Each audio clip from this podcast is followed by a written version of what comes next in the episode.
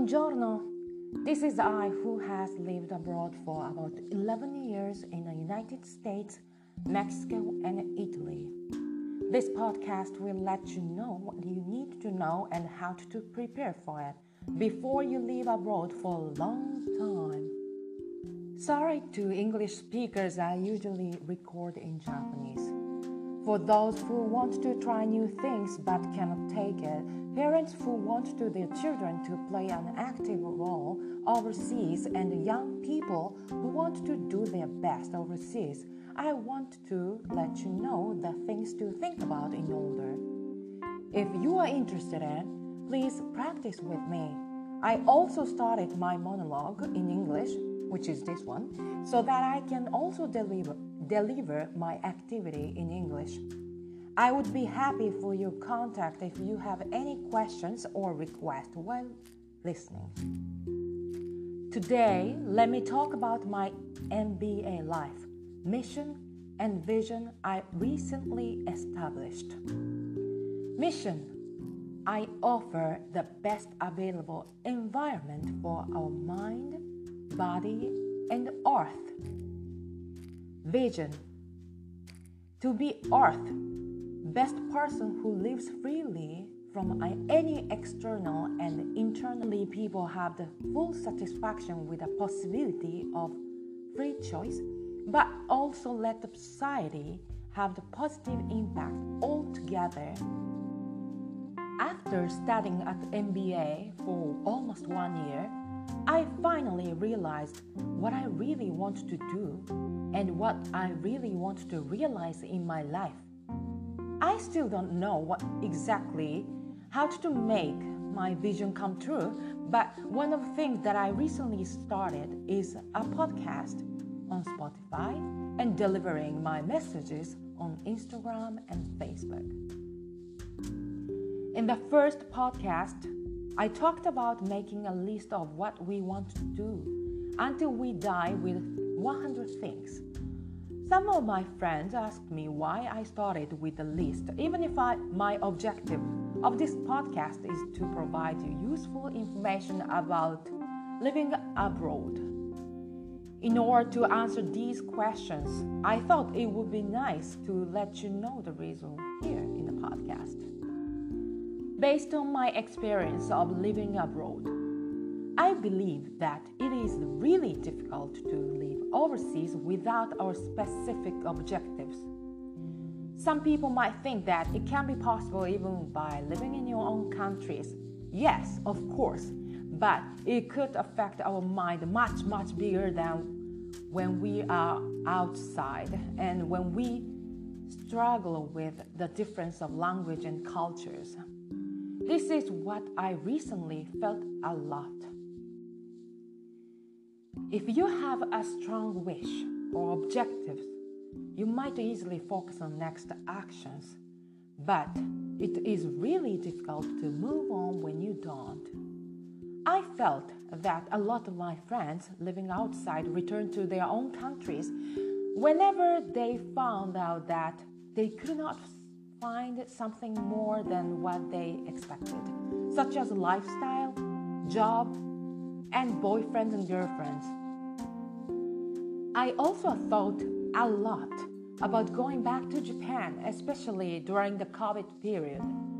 However, I decided to stay here because I found my temporal, temporal objectives, started to study online MBA, and some hobbies. Once you define your objectives. You should think again if foreign countries encourage your objectives to be realized or not. If you are still sure that it is the best option, then you should think about your strength, weakness, opportunity, and threat as the next step. I will talk about them in the second episode, so please look forward to it. ボンジョールのポッドキャストの皆さんお元気ですかアメリカメキシコ、イタリアなど海外生活約11年の愛です。このポッドキャストでは長期海外在住前に知っておくべきこととその準備方法をお伝えします。新しいことにチャレンジしたいけど踏み出せない方子供に海外で活躍してほしい親御さん。これから海外で頑張りたい若者に向けてのんびり配信していきますので楽しんで聞いて興味があれば実践してくれたら嬉しいです。聞いてる間に質問が出てきた場合またリクエストがあればご連絡ください。今日は最近確立した MBA の人生また私のミッションビジョンについてお話しします。私のミッションは心体そして地球に優しい最高の環境を提供すること。ビジョン外的内的要因から自由に生き自由な選択の可能性に満足するだけでなく社会的にもプラスの要因を与える人間になること。MBA で1年近く勉強した後ようやく自分の人生で実現したいことを実感しました。自分のビジョンを実現する方法はまだ正確には理解してませんが最近始めたものの一つは Spotify でのポッドキャストと Instagram と Facebook でのメッセージの配信です。最近のポッドキャストでは100個死ぬまでにやりたいことのリストを作成することについて話しました。私のポッドキャストの目的が海外での生活の情報なのになぜ死ぬ前のリストから始めるのかと友達に聞かれました。なのでこのポッドキャストでその理由を簡単にお話できてお話できればいいなと思いました。私の海外生活の経験から私たちの特定の目的なしに海外に住むことは難しいと思います。自国に住んでいてもそれは起こりうることだと思うかもしれません。もちろんそうです。しかし海外に住む時海外に住む時によくある問題として言語や文化の違いに特に苦しんでいる時。精神的に大きな影響を与えるのは海外に住んでいる時の方が大きいです。実際に私も最近それを感じました。強い願いや目的があれば次のアクションに集中できるのは簡単です。しかしそうではない時先に進むのは本当に難しいです。私の場合家に引きこもってベッドの中で寝転んでアニメばっかり見てました。海外に住んでいる多くの友達はライフスタイル仕事彼氏彼女など自分たちが期待している以上のことができないことに気づいた時自分の国に戻っていったと感じました。私もコロナの時に日本に帰ることをすごく考えました。